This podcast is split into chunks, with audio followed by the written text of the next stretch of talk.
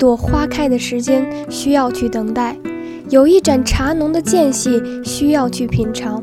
花开花落，茶沉茶浮，文会精华。一朵鲜花打扮不出美丽的春天，一个人先进总是单枪匹马，众人先进才能够移山填海。让我们与你一起浪迹文学世界。大家好，我是主播王新瑞。留住一丝清风，播撒出希望的明天；付出一份真诚，打造爱的世界；带走一片笑容，永远与我们同行。大家好，我是主播王成坤。从现在起，大家不仅可以在校园和收音机中听到我们的广播，还可以在喜马拉雅 FM、网易云音乐或苹果播客中搜索“辽宁科技大学科大之声”，随时随地收听我们的节目。如果你对节目有任何意见或者建议，也欢迎大家在下方进行评论留言，我们非常期待与大家的互动。好了，话不多说，让我们走进充满书香气的世界。今天我们要品读的名作是张爱玲的《倾城之恋》。《倾城之恋》是张爱玲最脍炙人口的短篇小说之一，是一篇探讨爱情、婚姻和人性在战乱及其前后怎样生存和挣扎的作品。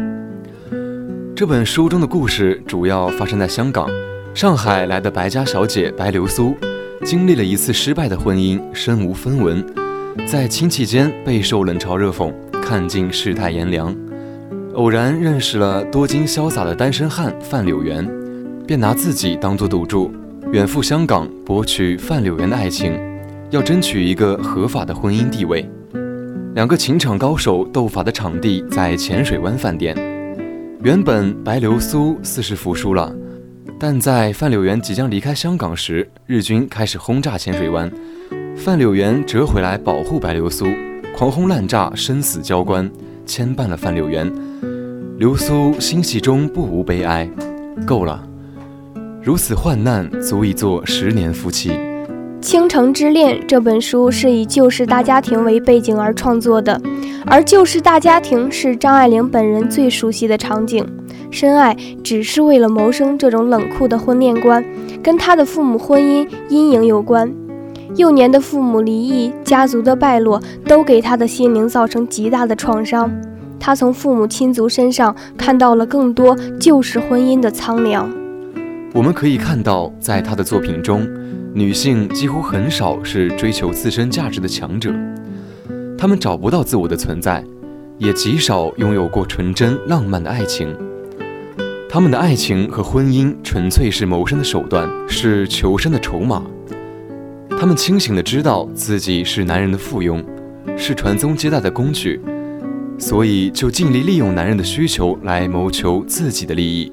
婚姻是双方权衡利益下的交易，在这场交易中，经济利益当然是主角。爱情、婚姻成了女性谋生的工具，为了谋生而成家，婚姻也只是一种交易，这构成了女性苍凉的人生。她极力描写这种废墟之爱。无爱的婚姻，这种婚姻不是建立在爱的基础上，而是女性对生活做出的无奈选择。因此，我们可以说，在《倾城之恋》中，张爱玲虽然以白流苏得到了婚姻这样圆满的结局作为收笔，但丝毫没有削弱小说的悲剧性，反而让人感到更加的浓重。在这部作品中，主要有两个人物，一个是白流苏，一个是范柳原。白流苏，她有着倾国倾城的美貌，那娇媚的轮廓，眉与眼，美得不近情理，美得渺茫。但最让范柳原动心的，不是她的美貌，而是流苏有着东方女性那一低头的温柔。在白流苏身上，我们更多的看到的是她对范柳原的经济依附关系。她第一次到香港，就是为求得婚姻的位置，谨慎的不与范柳原发生关系。因为一旦发生关系，除了做他的情妇之外，没有第二条路。然而，如果迁就了他，不但前功尽弃，以后更是万劫不复了。所以，他明知要承受家人的白眼和嘲讽，还是豁出去了。又回到上海，目的仍是为了带了较优的协议和条件。回到娘家的流苏与家庭已是恩断义绝，受尽了气。但却不愿意寻找职业，为的是怕失去了淑女的身份。流苏又一次回到香港，已经是他为谋生而谋爱的失败，所以他只有屈从，做了范柳园的情妇。但人在思量，怎样吊住范柳园的心？流苏的再嫁，结果也无非是从一个男人走向另一个男人，从一个家庭走向另一个家庭，这与他第一次的婚姻没有实质的不同。另外一位的男主角范柳原是张爱玲作品中著名的风流浪子，然而在纵情声色的外表之下，他又是一个孤独的寻找真爱的人，有着更为宽广的思想深度。表面看似无情，实际上对于执子之手、与子偕老的古典爱情故事心向往之。他的游戏人生的态度，只不过是他面对荒唐、庸俗、市侩以及虚无人世的一种反抗和挑战。作为社会的叛逆者，他不为世俗所拘，仿佛是贾宝玉的借尸还魂，穿越了时光的隧道，从晚清到达民国。然而却遭遇了更为无情的事情，他的滥情带有对世情和女性的讽刺和调侃，更像是故意为之的恶作剧。范柳原的浪子形象在放浪之外，另外增加了流浪的含义。从他出场开始，就不停地辗转于上海、香港、英国、新加坡、西兰、马来西亚等地。然而天下之大，却没有一个是他真正的家。《倾城之恋》中的范柳原和白流苏的爱情故事，可谓有九曲回肠之缠绕和复杂。他们并非那种献身革命的英雄人物，但他们之间的情感经历富有张力，他们的故事引人入胜，扣人心弦，显得那么动听和富有魅力。对此，张爱玲曾说：“我以为这样写是更真实的。我知道我的作品里缺少力，但是既然是个写小说的。”就只能尽量表现小说里人物的力，不能替他们创造出力来。而且我相信，他们虽然不过是软弱的凡人，不及英雄的游历，但正是这些凡人比英雄更能代表这时代的总量。这些动听的情节，包括范柳原和白流苏人性的可爱处、可笑处、可怜处、可悲处、可鄙处、可亲可信处等。而他们身后香港沦陷这个宏大的背景，是他们之间某种关系的宏大隐喻。这种关系就是范柳原和白流苏之间特殊的战争，是男与女的战争，生与死的战争，爱与恨的战争及人性的战争。于是我们看到这种战争在不断的展开着，看到两个难分上下。同样聪明而自私的男女，怎样斤斤计较着自己的得失，怎样绞尽脑汁地算计着对方，期期爱爱地强迫着对方，又被对方强迫着进一步退半步。但故事的动听之处，更在于他们在相互斗争中萌生了爱情。流苏是一个相当厉害的女人，她不经意的低头，变成了范柳原心动的理由。如徐志摩笔下。最是那一低头的温柔，像一朵水莲花不胜凉风的娇羞。白流苏正是以这种温柔、妩媚、优雅、风情万种的姿态，捕获了范公子那颗漂泊的心。然而，就像流苏不相信那些辽远的忠孝节义的故事，他最初也不相信范柳原的感情。范柳原真心喜欢他吗？那倒也不见得。他对他说的那些话，他一句也不相信。他看得出，他是对女人说惯了谎的，他不能不当心。他是个六亲无靠的人，他只有他自己了。无所依傍使他变得防范，防范使他变得自私，自私使他头脑清楚。记一开始，他对柳原就抱着战争似的戒备状态。实质上，流苏又未尝不想从对方身上获得爱情的战果呢。只不过他采取的是以守为攻的方法。当柳原把战场从上海移到香港，向流苏发出挑战时，流苏明白他的意思，他决定用他的前途来下赌注。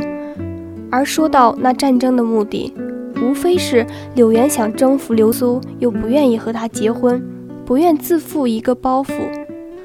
其实我们也可以看出，刘苏一心想和范柳原结婚。当然，结婚又有爱情是最好不过的，但那是其次的事，或者说是妄想。正如文中所说的，没有婚姻的保障而要长期抓住一个男人，是一件艰难痛苦的事，几乎是不可能的。他们在香港相遇，一次次言语上的交锋，代表了他们人性碰撞的序幕。自私、聪明、自卑，对彼此的洞察态度。流苏戒备森严，而柳原欲擒故纵。小说的结局看似圆满，实则浸透着苍凉。正如夏志清在中国现代小说史中所言：“任凭张爱玲灵敏的头脑和对于感觉快感的爱好，他小说里意象的丰富，在中国现代小说家中可以说是首屈一指。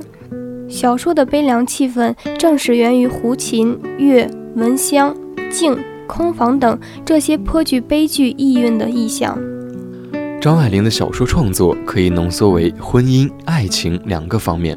在对于爱情的书写中，她一走上文坛就带着对爱情幻想的不屑嘲弄。与同时代作家相比，张爱玲有着完全相反的爱情表达。在她的笔下，爱情是现实的，更是悲凉的。她揭示了爱情只是一种女性对男性经济的依附关系，看到了没有经济地位的平等，爱情也将是虚空的神话。《倾城之恋》是一部比较集中表现张爱玲爱情观的作品。书中的白流苏是旧式大户人家的女子，出嫁应该是门当户对、以经济为基础的婚姻，但婚后受尽夫家的毒打和欺凌，愤而离婚。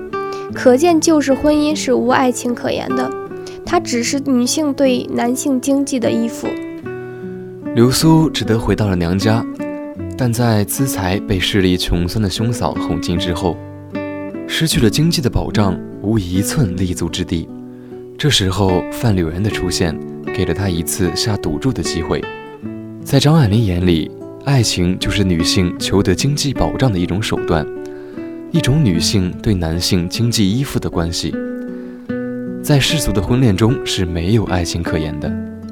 张爱玲正是想通过自己的小说告诉人们，就是以经济为基础的婚姻是没有爱情可言的。女性只有经济上自立自强，才能自主的去追求爱情，寻找幸福。由张爱玲的代表作《倾城之恋》改编的电视剧，于零九年三月在央视第八套播出。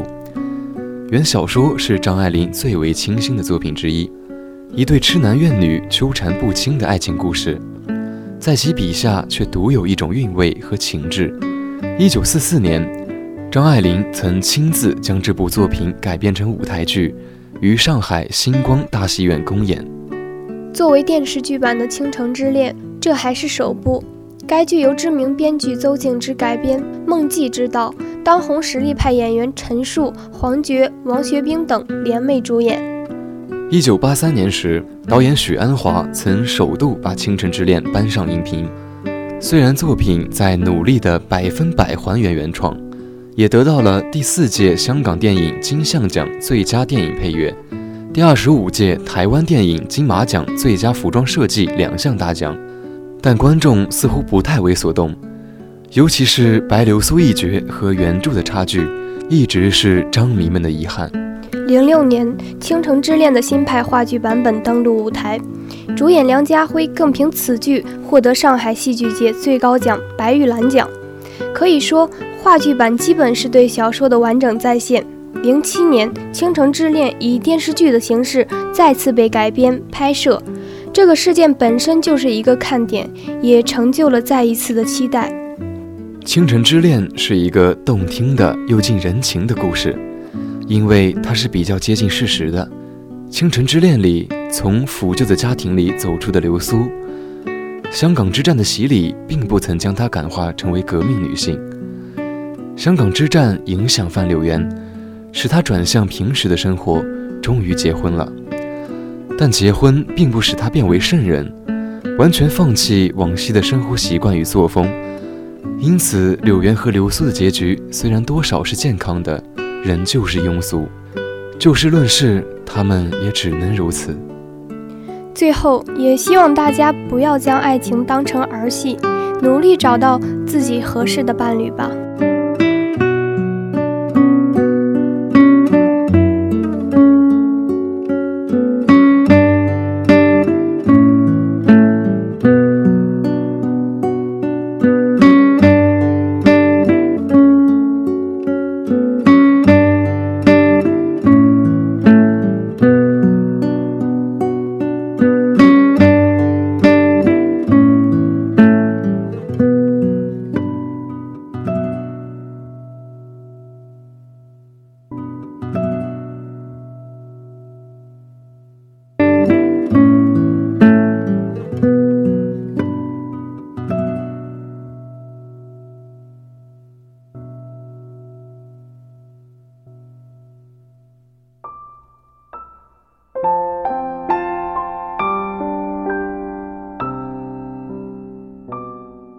家好，欢迎收听本期的《我们科大人的书香年华》，我是主播石岩。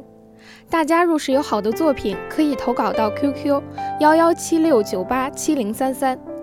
本期投稿作品为全靖宇的《秋风冷，秋雨凉》。斜阳西下，摘一片红叶，暖一壶温馨，飘洒雨露，冷落清秋，凋零了江南一片烟雾。眉梢上凝聚了白霜描摹的清浅，紫藤蔓花中蝶舞翻飞，摇曳了一树的姹紫嫣红。捧着掌心的凉雨，抖落着一阵阵风寒。松针上沿袭一股涓涓细流丝雨，滑落到地面，汇流成河。石板上的余影倒映着岁月的木屋，直直的板，横横的梁，一组红红的灯笼。剪开了一项雾气，闪出了一簇簇红晕的光，顿悟中圆满了深巷的遥远，把无数的风花雪月洒落在无尽的石板路上。一把风雨，一把心酸，一把泪痕，都被一河浑浊的流水埋葬。台阶上的湿雨，润泽了孤零的几片红叶，勾起了枫叶草绿的层层回忆。直到桂花飘香时，潺潺浓郁的金菊才轻轻散发阵香。秋风寒，卷起了一把青花，细雨绵绵里缠绵着徘徊秋雨的浪漫。秋雨凉，多情晾晒了湿衫，挑起霓裳羽衣，年轮中牵手秋的时光。推窗，让微风拥挤阁铃。秋雨里，感叹着时光的飞逝；秋风中，温暖生命的花开花落。剪一剪秋色的浪漫，裁一瓣馨香在手掌。铅华里润泽如玉的梦，悄悄地滑落眉梢。在蹉跎岁月中，只要不去触碰那块苍凉，不去揭开那块伤疤，时间总会淡忘一切，花开也会魅力一切。世界上没有圆满，也没有如意，唯有时光荏苒，岁月如梭。许下三世的诺言，许下三世的温婉，有秋雨生凉，有秋寒成风。过往山水间，承载了三千年的生命厚重。砚池秋雨，挥笔秋风，把生命的绚丽打磨成一树的巅峰。放飞一程梦想，一程希望。风过温暖，雨走天亮。成长中孕育希望，憧憬里越过彷徨。云帆尽头，万缕金缕，又是一轮崭新的太阳。也许我走出了这块红尘，却又陷入了另一坑温柔。歪斜的夕阳西下里，如雪的是回忆。如泪的是冷漠，轮回就是这样，四季也会反反复复。总想摆脱自己的影子，却又踩着自己的岁月。其实，人生就是在苦水里长大，幸福也是在泪水里成长。端一杯绵绵秋色，禅茶中修一味风云，举一碗青花，撑开一边天际。秋风秋雨秋叶红，秋晴秋韵秋意浓。本期编导杨凯、张启勇、温佳瑶、李苏宁。本期主播王晨坤、王新瑞、石岩。本期的节目到这里就要结束了，我们下期再见。